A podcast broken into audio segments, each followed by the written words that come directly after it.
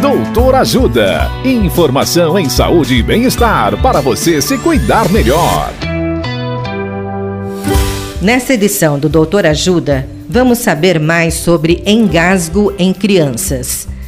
A médica pediatra doutora Adriana Pestana vai falar sobre engasgo em crianças. O que fazer? Olá, ouvintes! Se você presenciar uma criança com engasgo, mas a criança ainda estiver tossindo ou chorando, não faça nada.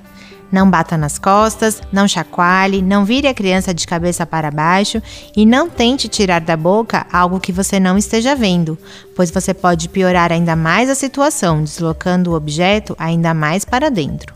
Porém, se a criança parar de emitir sons e começar a ficar com os lábios e a pele arroxeada, peça ajuda imediatamente.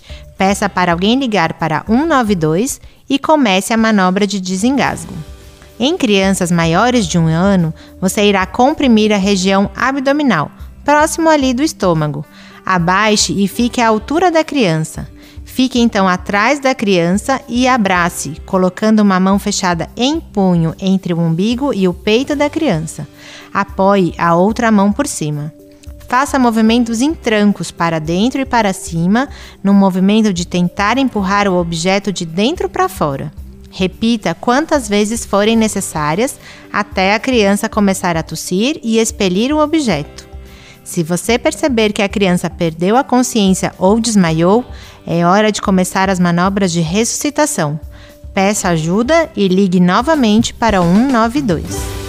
Dicas de saúde sobre os mais variados temas você encontra no canal Doutor Ajuda no YouTube. Se inscreva e ative as notificações. Assista agora mesmo os conteúdos do Doutor Ajuda, acessando www.ajudasaude.com.br ou baixe o aplicativo Ajuda Saúde. Doutor Ajuda. Informações confiáveis em saúde e bem-estar para você se cuidar melhor.